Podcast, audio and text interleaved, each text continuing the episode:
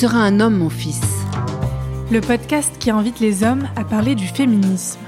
Je m'appelle Maëlle Polsinelli, j'ai 24 ans, je suis étudiante en philosophie et j'avais envie d'entendre des hommes, historiens, anthropologues, écrivains sur leur place dans la société, celle qu'ils ont prise, celle qu'ils se donnent et celle qu'ils sont prêts à prendre dans notre lutte. Je m'appelle Sandrine Dominguez. Je pourrais être ta maman. Je suis productrice artistique pour la télévision. Toutes les deux, nous nous sommes rencontrées autour de ces questions de la place des hommes dans le féminisme. Nous n'avons aucune réponse, juste l'envie de cheminer ensemble, cinq ans après MeToo. Aujourd'hui, euh, être humain, ça suppose que les hommes, au sens du masculin, exigent eux-mêmes de se déprendre d'une vision et de pratique de la masculinité.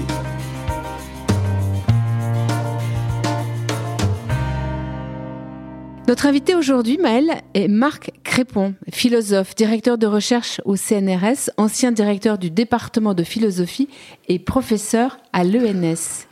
Il est aussi l'auteur du livre duquel on va discuter aujourd'hui, Ces temps-ci, la société à l'épreuve des affaires de mœurs, paru aux éditions Rivage en 2020. Maël, c'est ton idée d'inviter aujourd'hui. Marc Crépon, pourquoi? Pourquoi est-ce que tu as souhaité démarrer cette série de podcasts avec Marc Répon bah Alors d'abord, il faut savoir que moi, j'ai eu euh, Marc Répon comme professeur euh, à l'ENS en philosophie et lors de ses cours, il était déjà question de la manière dont la société réagit aux affaires de mœurs et aux violences faites aux femmes et aux enfants. Et puis surtout, j'avais lu son livre Ces temps-ci, la société à l'épreuve donc des affaires de mœurs, qui est au cœur de notre sujet et je me suis dit que ce serait une bonne approche pour commencer, s'interroger sur ces temps-ci, donc la place des hommes dans le combat féministe ces temps-ci. Bonjour Marc. Bonjour, merci beaucoup. Je voudrais d'abord vous remercier doublement, d'abord de l'initiative de cette série de podcasts que je trouve euh, formidable vraiment de son titre, Tu seras un homme, euh, mon fils. Et puis évidemment d'avoir songé à moi et de m'avoir euh, invité pour cette euh, première session. Alors, j'ai une question tout de suite. Vous avez dit, c'est une bonne idée, mais pourquoi c'est une bonne idée? En quoi c'est une bonne idée, cette série de podcasts? Tu seras un homme, mon fils Alors, parce que je trouve que effectivement, l'un des grands enjeux aujourd'hui des luttes féministes, c'est la place que peuvent y prendre les hommes. Et moi, s'il y a dans le fond une société qui ne me fait pas rêver, une société qui me fait peur, c'est celle dans laquelle serait entérinée l'idée que les hommes sont naturellement les ennemis des femmes et que dans le fond les luttes euh, féministes supposent que de façon euh, principielle, euh, définitive, sans espoir, on perçoive les hommes comme un ennemi et comme un danger. Donc je trouve que plus il y aura de voix masculines qui pourront s'associer au combat féministe, eh bien mieux ce sera pour échapper au piège de cette société-là. Justement, c'est de ça dont on va discuter et donner des références, des voix masculines aux hommes et aussi aux femmes. Tu seras un homme, mon fils, c'est cette lettre adressée par euh, Rudyard Kipling à son fils et c'est le titre que nous avons choisi de donner à ce podcast puisque nous voulons parler de la place, vous l'avez dit, faite aux hommes dans la société, dans cette lutte féministe, celle qu'ils doivent prendre, celle qu'ils prennent et de la transmission de père-fils, de mère-fils qui la conditionne aussi. Qu'est-ce que cette lettre, ce titre vous évoque, Marc Crépon? Alors, la première chose que je voudrais souligner, quand on lit attentivement euh, cette lettre, c'est que, dans le fond, elle désigne un certain nombre d'épreuves qui traversent la vie. Et ce qu'il faut alors euh, souligner, c'est qu'aucune de ces épreuves n'est propre au genre masculin. Ce qui veut dire que si Rudyard Kipling avait adressé, mais il l'aurait pas fait, hein, certainement, mais s'il avait adressé une lettre à sa fille, elle n'aurait sans doute pas été de nature totalement différente. Ou plus justement, elle ne le serait pas ou elle ne le serait plus aujourd'hui, ou elle ne devrait plus l'être. Si aujourd'hui je devrais adresser une lettre à ma fille, je ne devrais pas considérer que euh, ces épreuves qu'un homme est susceptible de traverser dans sa vie, qui sont celles que détaille cette euh, lettre, une fille n'aura pas à les traverser. Ça ne veut pas dire qu'il n'y a pas des épreuves que les femmes traversent, que par contre les hommes, eux, beaucoup plus rarement auront euh, à traverser. Dans le fond, si je devais écrire une lettre semblable, je la formulerais de façon différente. Je dirais, tu seras humain, mon enfant. Et donc cette lettre pose effectivement l'immense problème de la différence éducative telle qu'elle structure mm. la société. Mm. Le fait qu'aujourd'hui, encore dans tant de sociétés, on n'imagine pas pouvoir adresser la même lettre à son fils ou à sa fille, eh bien, nous met d'emblée euh, l'accent sur l'énorme problème qui est celui de la euh, différence éducative. Euh, évidemment, on ne peut pas lire cette lettre sans entendre dans ce titre aussi quelque chose d'absolument terrible qui est l'injonction à la virilité. Et l'injonction euh, à la vérité a été euh, longtemps, effectivement, un élément déterminant de l'éducation euh, des garçons. Il y a un nombre de romans, de films considérables dans lesquels on peut voir l'angoisse des pères et aussi celle des mères à l'idée que leur fils ne serait pas suffisamment viril. serait mou, serait faible, et avec évidemment tous les préjugés qu'on colle à la virilité et qu'en miroir on colle inversement à la féminité. Parfois même, la part de l'éducation que précisément les mères réservaient aux pères. Les mères s'occupaient de tout, avaient la charge de tout, sauf qu'à un moment, pour l'éducation des fils, le père était là pour assumer cette euh, injonction à la virilité c'est-à-dire, encore une fois, le véhicule de préjugés quant aux éléments censés constituer cette virilité, avec ce que ça peut supposer d'agressivité, de dureté, avec le type de sexualité que ça implique. Et là, ça nous place évidemment au cœur de notre, de notre euh, question, c'est que tu seras un homme, mon fils. Il n'est pas très difficile d'y entendre alors pas dans cette lettre, justement, de façon sous-jacente, tout un tas d'oppositions binaires sur lesquelles s'est construite l'opposition de, la masculinité et de la féminité, la masculinité étant reconduite à la virilité. Masculin, féminin, dureté, douceur, force, faiblesse, raison, sentiment, sensibilité, etc. Euh, ces oppositions binaires, pluriséculaires, sont évidemment ancrées dans la culture, véhiculées par elle, et ont été, sont encore souvent mm. reprises dans l'éducation. Et ce qui est très fort justement et qu'on comprend à la lecture de cette lettre, c'est qu'en fait, euh, Kipling revendique au-delà de tu seras un homme mon fils ou tu seras une femme mon fils, ma fille si c'était adressé à une femme, c'est le droit à la complexité en fait pour n'importe quel être humain, le droit d'être multiple, le droit d'être fort, tendre, le droit d'être habité par des vents contraires. Et c'est exactement ça euh, que vous dites. Eh Donc ben, il y aurait une fatalité, pardon, à la condition euh, humaine d'être un homme ou d'être une femme?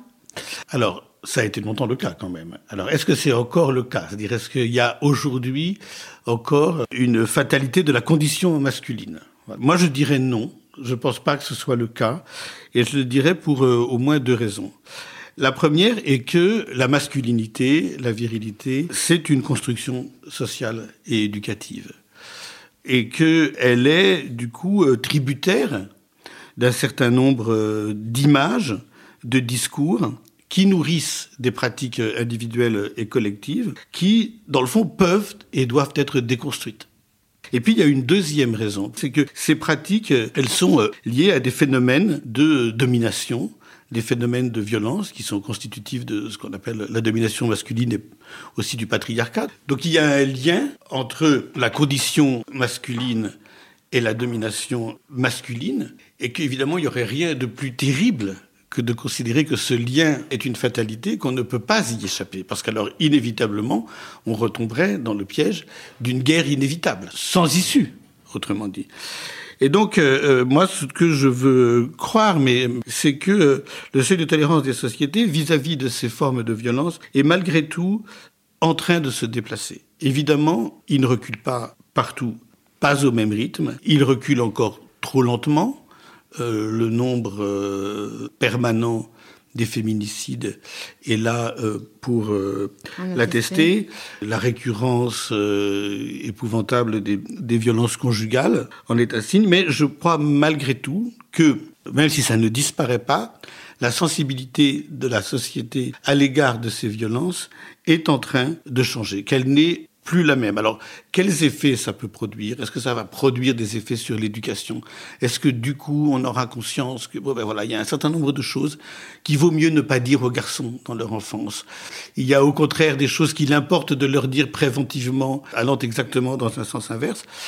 Est-ce que c'est suffisant? En tout cas, ce que je, je crois, c'est que non, il n'y a pas de fatalité de la condition masculine, parce que, dans le fond, toutes les manifestations de cette domination peuvent être euh, combattues. Et justement, vous parlez de ces seuils de tolérance qui reculent. Comment vous l'expliquez aujourd'hui que ce seuil de tolérance est reculé? Vous, Dans votre livre, vous pointez justement qu'il y a trois critères. Est-ce que vous pouvez nous les expliquer? Pourquoi aujourd'hui la société est moins tolérante face euh, aux violences sexistes, sexuelles qui sont... D'abord, moi, je, je, fais partie de ceux qui considèrent vraiment qu'avec le mouvement euh, MeToo il y a quelques années, c'est une véritable révolution qui s'est produite pour euh, plusieurs raisons. Euh, pour que le seuil de tolérance d'une société à l'égard de formes de violence sur lesquelles elle a longtemps fermé les yeux recule, il faut effectivement euh, trois forces. La première force, ce sont des voix singulières. Ce sont des voix singulières qui sont très souvent celles de victimes, qui sortent des murs du silence dans lesquels elles étaient enfermées et dont la voix commence à creuser une brèche et euh, rendre visible ce qu'on ne voulait pas voir. Par exemple, la voix de Virginie Despentes, quand elle-même est victime et qu'elle écrit des livres, elle a, elle a marqué toute une génération de femmes qui derrière ont osé prendre la parole, par exemple. Oui, ou Vanessa Springora, avec Alors, oui, oui, c'est exactement. Oui, le livre dont vous, dont vous parliez tout à l'heure, le livre Ces temps-ci, La société euh, à l'épreuve des affaires de mœurs, il est paru, et je l'ai écrit, exactement entre deux livres qui ont été décisifs pour ce recul du seuil euh, de tolérance. C'est d'abord le livre de Vanessa Springora, mm-hmm. sur toutes les affaires de pédocriminalité. Et puis le livre de Camille Kouchner sur la question euh, qui est celle de l'inceste. Donc la première force, c'est ces voix singulières. Il y a eu celle de Vanessa Springora, mais il y a eu Sarah Abitbol. Donc on a vu euh, progressivement des voix singulières s'élever pour nous permettre de voir ce qu'on ne voulait pas voir. Mais c'est jamais suffisant. La meilleure preuve, c'est que Virginie Despentes, Christine Angot ont été pas des voix dans le désert, mais ont été euh, des voix qui n'ont pas donné lieu, dans le fond, à un mouvement aussi euh, important que celui que nous avons connu avec MeToo. C'est pour ça qu'il faut une deuxième force, qui est dans le fond le moment où des mouvements associatifs prennent le relais de ces voix singulières et non seulement les diffusent, mais en font une cause transversale. Aujourd'hui, c'est ce qui s'est passé avec MeToo, aussi avec le MeToo inceste, avec tous ces MeToo qui ont été euh, sectorisés, c'est-à-dire apportés à telle ou telle catégorie socio-professionnelle. Et ça veut dire quand même que cette révolution, c'est aussi une révolution technologique. Elle est tributaire des nouvelles technologies. Vous parlez des réseaux sociaux Je parle des réseaux sociaux. Je parle des réseaux sociaux qui donnent évidemment une puissance d'accélération considérable à la, à la mobilisation. C'est là où MeToo a commencé d'ailleurs. Cette deuxième force, à ce moment-là, fait que il n'est plus possible de ne pas voir et de ne pas entendre. Quoi qu'on en pense, personne aujourd'hui ne peut avoir ignoré ce qu'ont été ces mouvements qui continuent euh, encore. L'indicible a été dit. L'indicible, l'indicible a été dit, mais il a été tellement relayé. D'abord qu'il a déclenché euh, un déluge de confessions en même temps, Bien sûr. Hein, de, de, de, récits. Et donc, euh, il n'a pas pu ne pas être entendu. Et ça, c'est évidemment capital pour ce qui en est de la troisième force. Parce que, en réalité, la troisième force, c'est évidemment l'action du législateur et l'action des pouvoirs publics. Pendant un temps, une durée indéterminée, ça peut être une longue durée, les voix singulières et les mouvements sociaux ou les mouvements associatifs sont très seuls face au pouvoir. Et que donc ces deux forces-là se heurtent à une troisième force qui, elle, va plutôt dans le sens contraire tarde à prendre la mesure de la gravité du problème, tarde à prendre la mesure de ces violences. C'est-à-dire à les prendre pour le fléau qu'elles sont. C'est le cas de l'inceste, c'est le cas des violences conjugales, c'est le cas de la pédocriminalité, c'est le cas des violences sexuelles et sexistes en général. Et donc quand les deux forces s'associent, celle des voix singulières et celle des mouvements associatifs, par le biais de l'ampleur qu'ils donnent euh, à la visibilité du phénomène, leur action vise à faire en sorte que le législateur change de camp. Le législateur, c'est toutes les institutions qui, sont de la partie. Ben c'est toutes les institutions. C'est la police, hmm.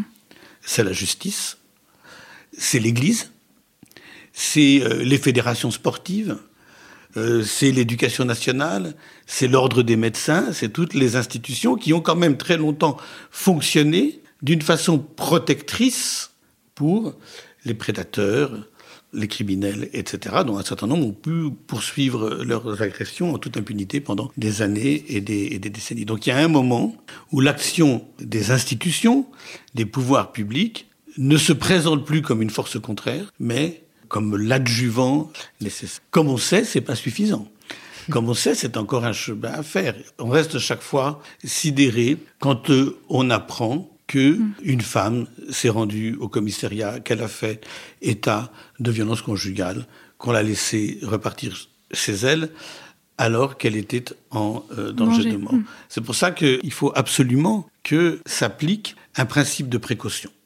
C'est-à-dire qu'une femme se rend dans un commissariat pour faire état de violence conjugale, elle est mise à l'abri d'abord, principalement. Après, on peut vérifier, après il y a un travail d'enquête qui doit avoir lieu, ça c'est indispensable, mais elle est d'abord mise à l'abri. Donc on commence par la croire. Le recul du seuil de tolérance, il passe, dans le fond, aussi par la transformation de l'incrédulité en croyance, de l'incrédulité en crédulité. On commence par croire.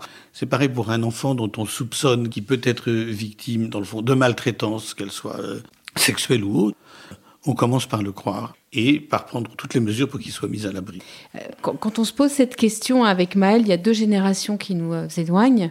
Vraiment, dans l'idée, j'avais envie qu'on comprenne à quel point on pouvait combattre peut-être quelque chose qui n'est que de l'acquis, parce que c'est la question qu'on s'est posée, et pas de l'inné? C'est ce que vous êtes en train de dire. Mhm. Donc euh, quand on démarre ce cheminement et cette question qu'on se pose, on se la pose au regard, évidemment, de cette révolution qui s'est mise en marche, évidemment avec hashtag MeToo, mais aussi bien avant avec d'autres femmes. On, on se pose beaucoup cette question de l'inné et de l'acquis. D'après ce que j'écoute dans ce que vous dites, c'est de l'acquis. Donc tu seras un homme, mon fils, point d'exclamation. Ça n'est même pas une interrogation.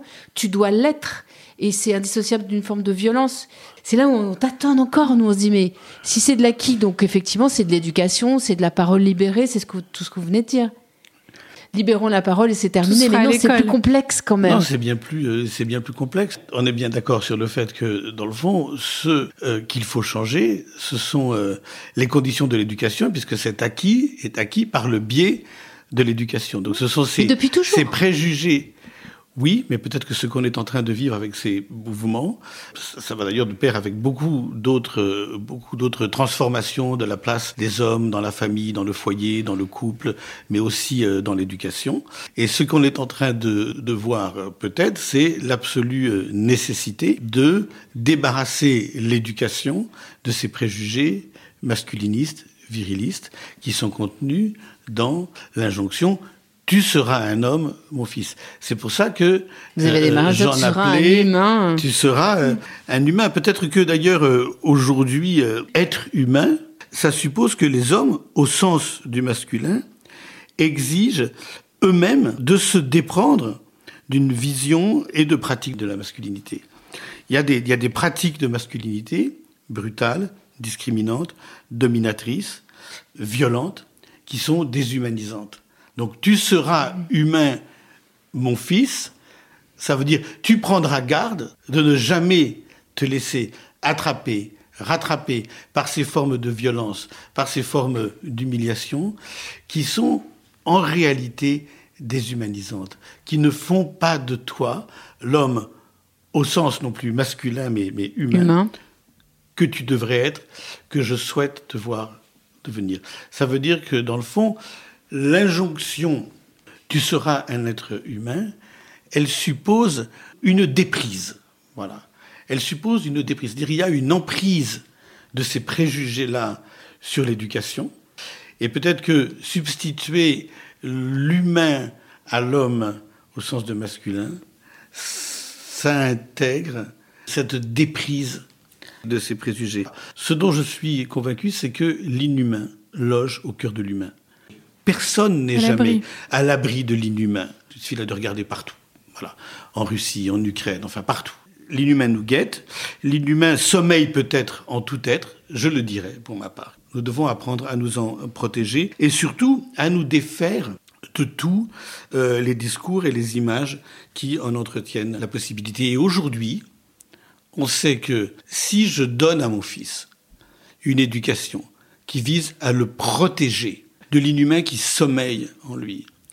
Alors, je dois aussi le protéger de cette forme d'inhumanité aussi destructrice qui est celle de l'emprise que certains hommes exercent sur les femmes. Quand nous nous sommes entretenus, j'ai donc lu euh, euh, le livre de Louise May, La seconde femme, mhm. qui décrit avec une précision euh, terrifiante les mécanismes de l'emprise. Et ces mécanismes de l'emprise sont vraiment un exercice de l'inhumain, sont vraiment faits de pratiques inhumaines de pratiques d'humiliation, de, violence, de coups, d'agression, dont on sait qu'elles peuvent aller jusqu'au meurtre. Donc tu seras humain, mon fils, ça veut dire tu devras prendre garde à ne jamais te laisser prendre par un comportement qui réveillerait en toi des formes d'inhumanité. Mais justement, moi j'ai envie de vous demander, quand on lit ce poème, on a, le sentiment que c'est peut-être une forme de, d'utopie qui peut devenir réaliste et qui doit devenir réaliste. Quel est l'homme aujourd'hui, l'homme de 2023, et de quels préjugés, de quelle construction est-ce qu'il doit se débarrasser à votre sens? Alors, ils sont de deux ordres, ces préjugés. Toute forme de domination suppose toujours un premier préjugé qui la structure, qui est celui d'une supériorité. La supériorité des hommes sur les femmes, ça a été pendant des siècles l'un des préjugés les plus solides, les plus durables, les plus terribles de l'éducation. Et ça se traduit notamment par, euh, ben, dans le fond, la façon dont on envisage euh, différemment l'avenir des filles et l'avenir euh, des garçons. Donc, euh, en réalité, le, préjugé essentiel, c'est le foyer de toutes les formes que prend la domination, de toutes ces euh, manifestations, de toutes les manifestations de la domination, qui est celui qu'il y a une supériorité naturelle des hommes sur les femmes, structurant la différence euh, sexuelle. C'est là où on, où on, voit en réalité que ça passe par l'éducation, parce que la tâche de l'éducation, c'est celle, pas seulement de déconstruire euh, ces préjugés, mais de s'en garder. Il suffit pas pour un homme de dire je suis féministe. Il suffit pas pour un homme de dire non non non moi je considère que, que les femmes sont les égales des hommes etc. pour euh, s'être euh, débarrassé de ça. Et donc ça veut dire c'est pas seulement l'éducation des fils par leur père qui doivent changer aussi. C'est peut-être aussi la part d'éducation des pères par les filles et, par les mères. Enfin, vous voyez, c'est un ensemble, dans le fond. C'est quelque chose qui se partage euh, à plus de à plus d'un étage.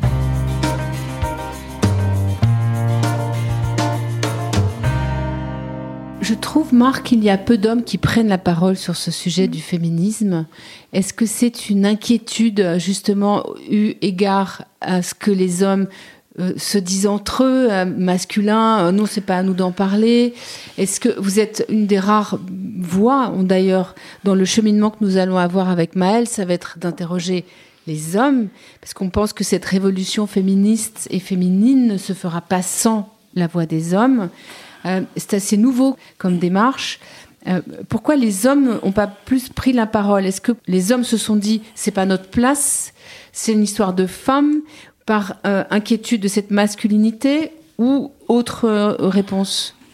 Il y a plein de réponses possibles. Il n'y a certainement pas une seule réponse et c'est difficile de parler pour tous les hommes, de dire je vois au moins trois ordres de réponses possibles. Il y en a un, malheureusement, et c'est le plus grave, qui est l'indifférence, qui dire ça ne nous concerne pas, c'est l'affaire des femmes. Et donc, euh, et donc j'imagine qu'il y a euh, beaucoup d'hommes qui le considèrent. Alors il y a des degrés dans l'indifférence. Il peut y avoir de l'hostilité il peut y avoir euh, dans le fond une sorte de résistance, et il y en a. Hein, c'est mm. quand même euh, effrayant de voir euh, la floraison des, des, des mouvements masculinistes mm. qui qui voudraient renverser les choses, c'est-à-dire de dire, mais vous voyez bien, là dans le fond, c'est nous les hommes qui sont victimes de cette activité. Le deuxième ordre de réponse, c'est celui qui consiste à, à à partir du principe qu'il y a beaucoup de choses que vivent les femmes qui justifient le combat féministe que les hommes ne ressentiront jamais. Il y a des choses donc que les femmes vivent dans leur corps, vivent dans leur euh, conscience, une expérience vécue en tout cas de ces violences, de ces agressions, qu'il est euh, difficile aux hommes de se représenter ou de ou de, ou de s'imaginer parce que dans le fond ils sont pas dans le corps des femmes, c'est-à-dire euh, voilà. le ressenti de cette agressivité n'est pas dans le corps. Enfin, oui, je, oui il faut toute une démarche intellectuelle quand on se promène dans la rue et qu'on voit euh, ces affiches qui marchandisent en permanence le corps des femmes, pour quand on est un homme concevoir que ça puisse être vécu comme euh, mmh, une agression. Il faut toute une mmh. démarche intellectuelle pour se dire ben voilà, moi, je sors ce matin, je vais dans le métro, je vais aller dans telle euh, manifestation, je vais dans un bar, etc quelle que soit la façon dont je serai habillé, j'ai zéro chance de me faire agresser. C'est pas le cas d'une femme. Mhm. C'est pas le cas d'une femme que son habillement peut servir de prétexte à une agression, sous prétexte que c'est une provocation. Voilà. Bon, c'est donc euh, l'idée que si vous êtes un homme et que vous prenez en charge le combat féministe, vous le prenez sans pouvoir partager l'expérience vécue des femmes. Alors moi, je m'érige en porte-à-faux contre ça. Moi, je ne suis pas d'accord avec ça. C'est ce que j'allais vous dire. Moi, je suis évidemment, moi, je suis évidemment, à, vous dire moi, je suis évidemment à aucun moment d'accord avec ça. C'est-à-dire, je crois précisément que euh, les témoignages, la littérature, le cinéma, euh, les récits peuvent parfaitement nous faire euh, prendre conscience, nous faire mesurer ce que les femmes vivent au quotidien. Pour parler encore de ce livre qui m'a réellement bouleversé, le livre de Louise May, La seconde femme, quand on le lit et qu'on est un homme, on ressent, on est capable de se représenter, d'imaginer très concrètement la terreur que vivent ces femmes qui sont sous l'emprise d'un homme et de, et de ses violences. Mais je dirais ça pour beaucoup de choses, parce que s'il considère qu'un homme ne peut pas parler des violences faites aux femmes parce qu'il n'est pas une femme, les féministes les plus radicales, certes, parfois le disent. Hein. Vous savez que moi, ça m'a été reproché. Dans mon livre, ces temps-ci, la société à l'épreuve des affaires de mœurs, on a dit, mais, mais de quel droit parles-tu de ces violences-là, toi qui ne les as pas vécues. Donc non, je pense qu'au contraire, c'est l'une des grandes forces de l'imagination, grâce au cinéma, à la littérature, au témoignage, que de pouvoir se représenter ces formes de violence au point qu'elles nous deviennent insupportables au même titre que ceux qui sont susceptibles de les éprouver plus directement dans leur chair. Oui, c'est ce que j'allais vous demander. Au-delà de l'imagination, est-ce que c'est pas tout simplement une affaire d'altruisme euh, que d'inculquer euh, le fait de s'ouvrir à l'autre au point de pouvoir prendre son témoignage et de le recevoir comme quelque chose d'indéniable et, et, de fracassant? Alors, je vais reprendre un peu les choses à partir de ce que vous dites à propos de l'altruisme. Vous savez peut-être ou pas que moi, toutes ces réflexions sur la violence sont parties d'un livre que j'ai publié en 2012, je crois, qui s'appelle Le consentement meurtrier. Et le consentement meurtrier, c'était quoi? Ça procédait de l'idée que, dans le fond, si on part du principe que le seul principe éthique valable, sans compromission, etc., consiste dans la responsabilité du soin, de l'attention et du secours, qu'appelle pour tous et de partout la vulnérabilité et la mortalité d'autrui, alors ça veut dire que cette responsabilité-là de l'attention, du soin et de secours, elle ne s'arrête pas aux frontières du genre, pas plus qu'elle ne s'arrête aux frontières des pays, pas plus qu'elle ne s'arrête aux frontières des couleurs de la peau, de l'appartenance, etc. Et donc ça veut dire que si vous faites une transaction avec ce principe. Ah ben non, là, ça ne me concerne pas, ou ben non, c'est pas mon affaire, etc. À ce moment-là, vous êtes dans ce que j'appelle le consentement meurtrier. On y est tout le temps, en réalité. On passe notre vie à faire des transactions de cet ordre-là. Mais on peut essayer d'imaginer la façon d'apporter une réponse, d'y échapper. Et donc euh, l'engagement, pour répondre alors très très précisément à votre question, l'engagement des hommes dans les combats féministes, c'est euh, une façon d'échapper, de répondre, de ce consentement meurtrier qu'impliquerait l'indifférence, qui a été si longtemps la règle. Et c'est comme ça que j'y suis venu. En 2016, j'écris un livre qui s'appelle euh, Inhumaine condition, combat intolérable. Au moment où je, je publie ce livre, je sais qu'il manque un chapitre. Je sais que je n'ai parlé que de façon trop allusive pour le dire rapidement des violences domestiques et que quand même ces violences-là nécessitent autre chose que quelques allusions au gré de mes, de mes livres sur la violence. Donc je me dis, il faudra un jour que j'écrive un texte là-dessus. C'est devenu un livre, puis il y en a un deuxième que je prépare, et c'est vrai qu'après avoir beaucoup travaillé sur les violences de masse, etc., mon attention se focalise sur les violences de l'intime, les violences domestiques. Avec ceci, de proprement terrifiant quand on travaille sur ces violences-là, c'est la proportion considérable de gens qu'elles touchent. C'est la proportion mm. absolument considérable de gens qu'elles touchent. Et quand j'ai publié ce livre, ces temps-ci, la société à l'épreuve des affaires de mœurs, j'ai reçu des courriers et j'ai participé à beaucoup de rencontres, beaucoup de débats autour de ce livre. Et sont venus me voir des femmes de toute génération.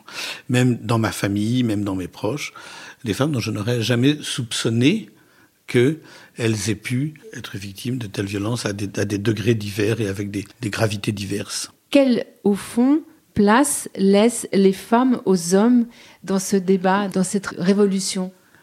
D'abord, c'est très compliqué pour moi de parler à la place des femmes, donc mmh. déjà. Et vous imaginez bien que la dernière chose que je voudrais euh, faire, ça serait retourner, dans le fond, le problème en adressant une injonction aux, femmes. Ceci dit, je pense que euh, cette place-là, il est indispensable que les hommes sachent la prendre. Je pense qu'elle ne peut pas être seulement celle de discours ce que euh, les femmes attendent des hommes, encore une fois, sans vouloir me mettre à leur place, ce sont dans le fond des actes concrets qui inversent, qui renversent, qui compromettent toutes les manifestations euh, concrètes de ce qui leur est légitimement devenu insupportable, à savoir la domination masculine et le patriarcat. Dans le fond, tout ce qui a traduit pendant euh, des décennies cette domination masculine, c'est tout cela dont les hommes doivent prouver par des actes concrets qu'ils ont euh, conscience que les choses ne peuvent pas en rester là où elles en étaient. Et justement, moi, c'est quelque chose qui m'a beaucoup frappé en vous lisant, notamment lorsque vous parlez de ces trois critères pour le recueil de seuil de tolérance. On a l'impression que ce sont aussi les femmes qui doivent prendre la charge de le faire reculer ce seuil-là. Et moi, je me disais, mais est-ce que c'est pas encore à nous de prendre à notre compte cette libération? Et, quand Sandrine, tu disais euh, quelle place les femmes doivent laisser aux hommes, moi, je pense plutôt, je le verrais plutôt en me disant, de quel rôle est-ce que les femmes peuvent se décharger? Et quel euh, rôle les hommes sont prêts à prendre à la place des femmes.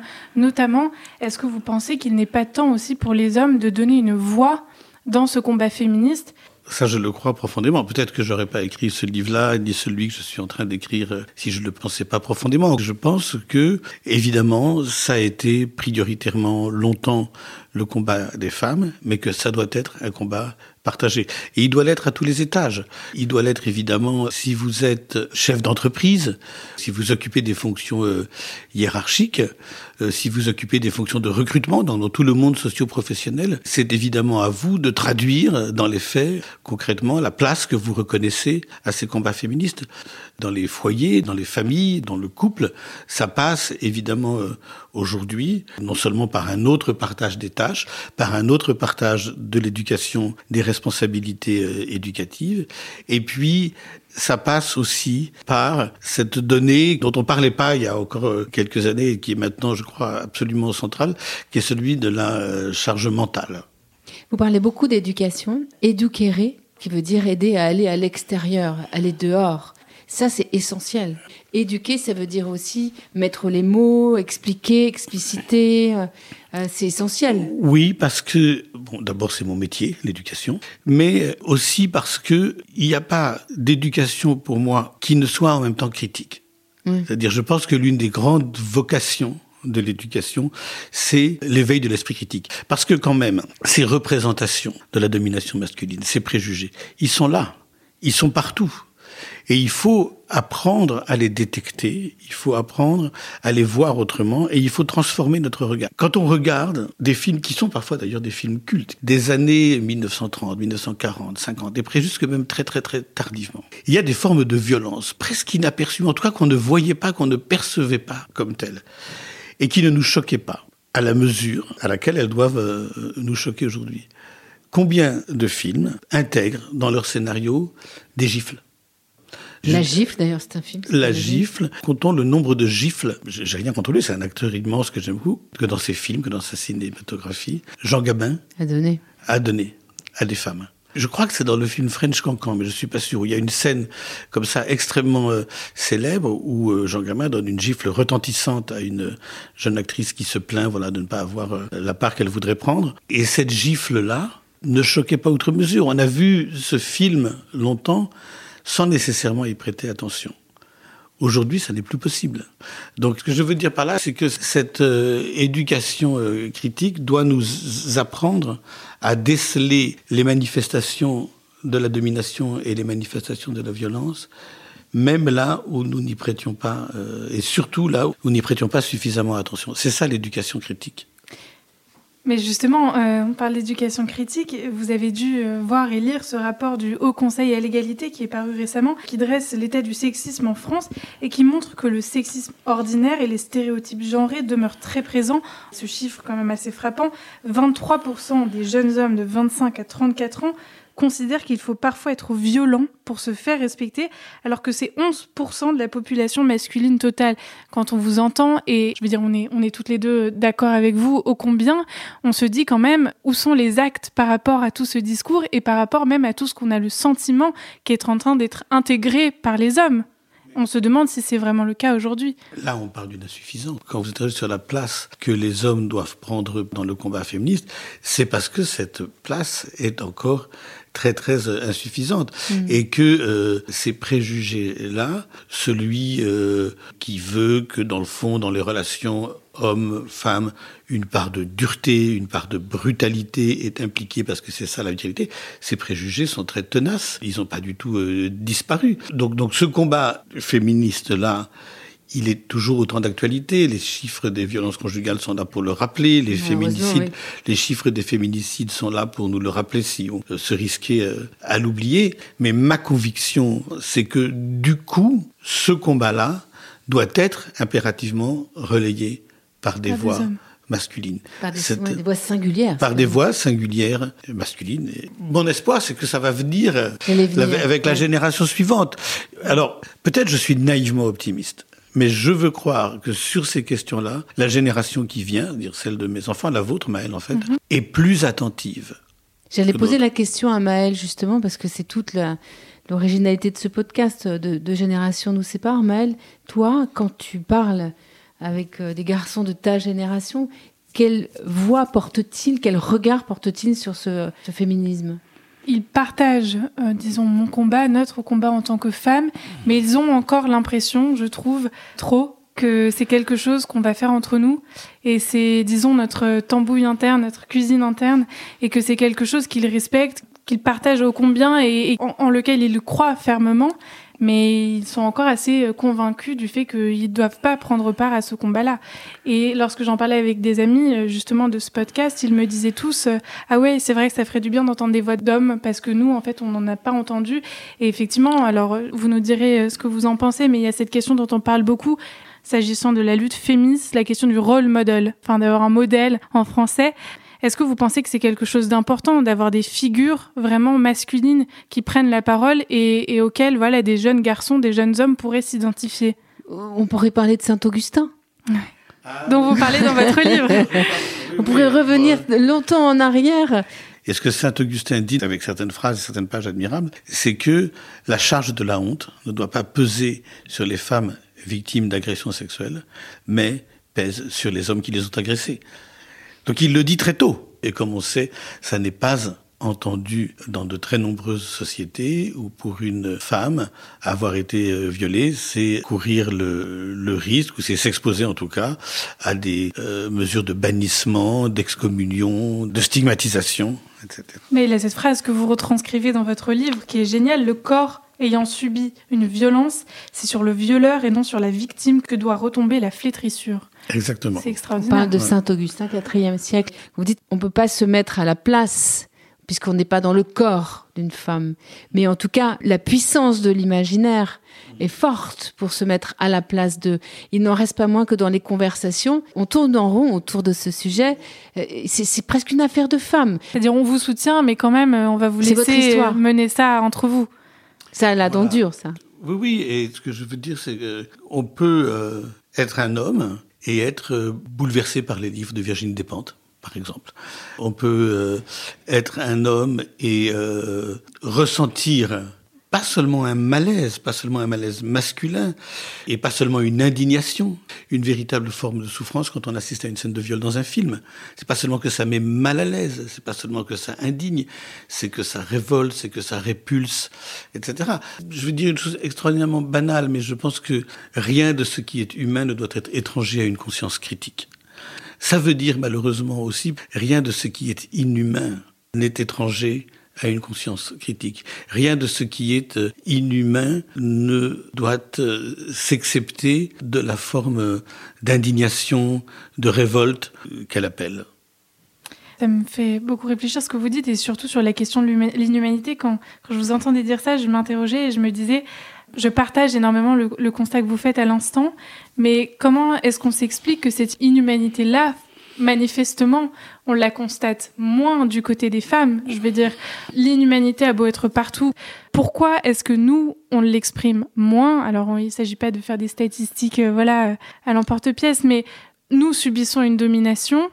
Et manifestement, l'inhumanité, elle est davantage du côté des hommes là qui l'exercent que des femmes qui la subissent.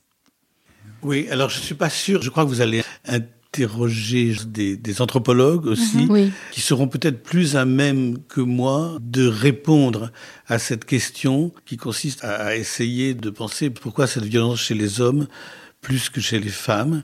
Alors, je peux quand même euh, risquer quelques éléments d'interprétation. D'abord, elle est profondément inscrite dans la, dans la culture. Il y a une culture de la violence, une culture guerrière, qui est évidemment beaucoup plus... Euh... Dans les gènes des hommes. Alors, je ne sais pas si c'est dans les gènes des hommes. Moi, j'ai toujours beaucoup... C'est là où j'aurais besoin d'autres éclairages que le mien, parce que j'ai toujours euh, beaucoup de mal en tout cas, je me risquerais pas à reconduire ça à des déterminismes mmh. biologiques. Je suis capable d'expliquer et d'analyser ce qui relève de la culture, ce qui relève de l'éducation, ce qui relève de l'expérience aussi, savoir ce qui relève du biologique, j'aurais dû... Évidemment que la violence n'est pas le privilège des hommes.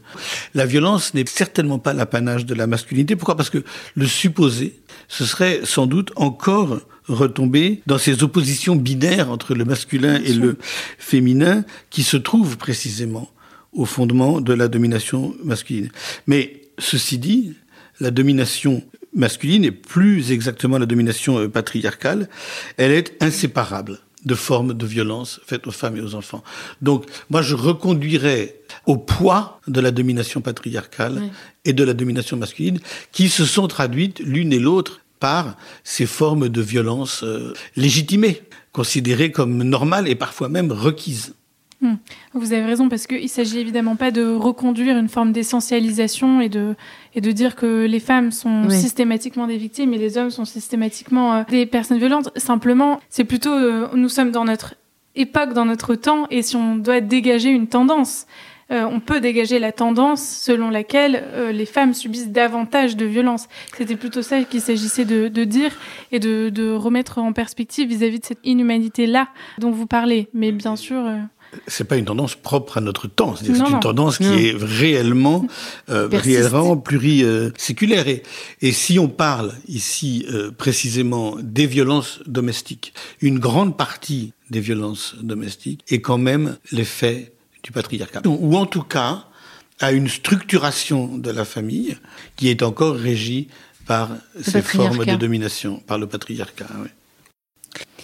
On va euh, terminer ce podcast, euh, Maëlle, avec euh, une petite conclusion peut-être avec Marc sur tout ce qu'on a, tout ce qu'on a entendu, et puis des livres qu'il faut reciter, à moins que Marc vous ayez des choses encore à nous dire. Non, je pense qu'on pourrait passer des jours et des jours avec vous. Euh, non, a, sur le sujet Il y a une question que vous m'aviez posée préalablement quand nous nous sommes entretenus en France, qui est de savoir dans quelle mesure l'attention que les hommes pourraient porter aujourd'hui sur la violence faite aux femmes, si leur écoute, en tout mm. cas leur écoute, est euh, nécessairement ou relève exclusivement de la contrainte. Mm. Et ça, je pense que c'est une question euh, absolument capitale pour comprendre ce qui est en train de se passer dans notre société. Je pense que c'est pas le cas. Je pense que c'est pas le cas parce que euh, une écoute contrainte resterait très relative. Pourquoi est-ce qu'il y a dans l'écoute de la parole des femmes aujourd'hui davantage qu'une simple contrainte? Parce que je crois que ce qui est en jeu, c'est une conversion des cœurs et des esprits. Parce que dans toutes les questions de violence, le recul du seuil de tolérance d'une société à des formes de violence sur lesquelles elle a longtemps fermé les yeux ou qu'elle préférait ne pas voir ou dont elle ne prenait pas la mesure, elle suppose qu'on accepte de voir et d'entendre ce qu'on ne voulait pas voir et entendre. Et donc, euh, la parole des femmes aujourd'hui, elle fait sortir ces formes de violence de leurs conditions d'invisibilité. Et ça, c'est essentiel. Parce que si leur écoute était seulement contrainte, eh bien, on continuerait d'entendre sans entendre. On continuerait de voir sans voir. Et donc, dans cette écoute, il y a de la sidération, d'abord, et de l'effroi. Quand nous parviennent, grâce aux travaux du juge Durand, les chiffres épouvantables de l'inceste, quand nous parviennent les chiffres épouvantables du nombre de féminicides chaque année, l'ampleur des violences conjugales, l'ampleur des formes d'emprise. Il s'agit pas seulement de les écouter et de les entendre de façon contrainte. Il s'agit de prendre sur nous une part de euh, l'effroi qu'ils suscitent. Ces seuils de tolérance que nous avons à la violence, personne ne les définit. On ne peut pas définir. Ils sont liés à quelque chose qui relève de la sédimentation pluriséculaire de l'inacceptable. C'est-à-dire des façons de dire, de faire, de parler de la différence entre les hommes et les femmes, de parler de l'éducation des filles versus celle des garçons, etc., qui sont devenus la norme. Donc c'est pour ça que la complicité s'est faite à tous les étages. Elle est aussi bien euh, investie euh, dans des institutions, elle est aussi bien investie dans la culture, etc.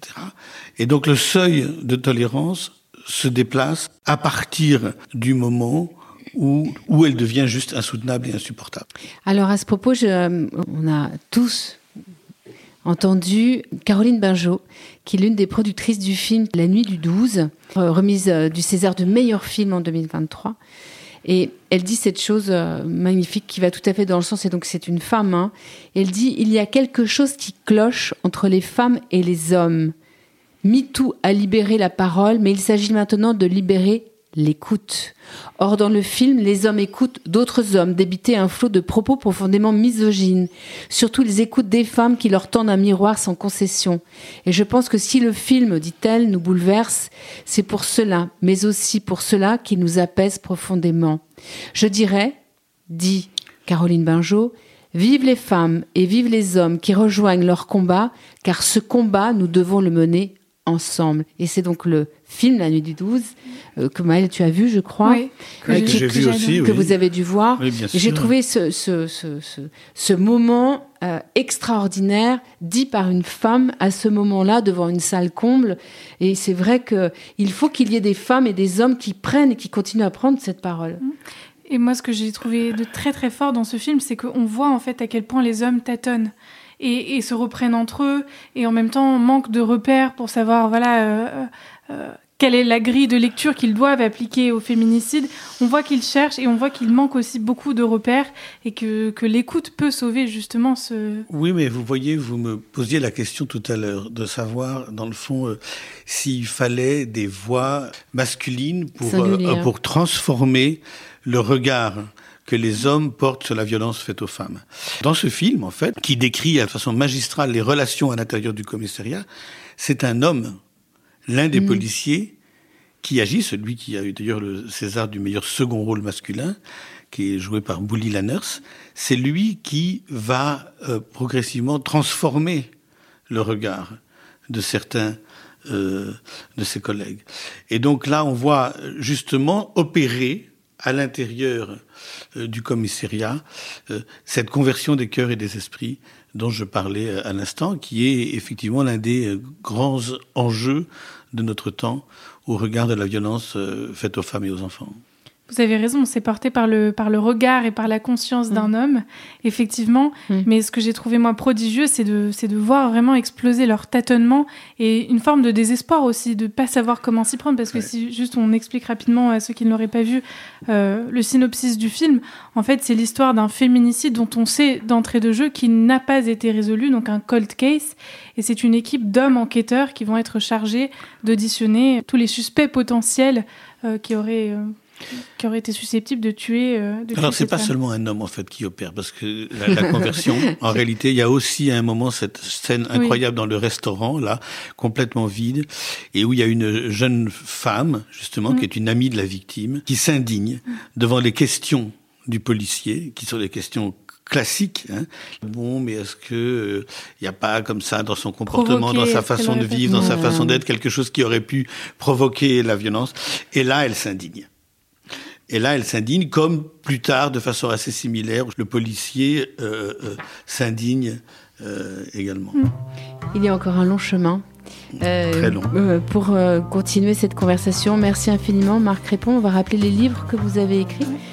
si vous avez envie, bien sûr, de continuer la conversation avec Marc Répond, c'est possible à travers ces, ces, ouvrages, justement. Alors, on a mentionné, on a évoqué dans le premier podcast Inhumaine Condition et ces temps-ci, la société à l'épreuve des affaires de mœurs, paru le plus récemment aux éditions Rivage en 2020.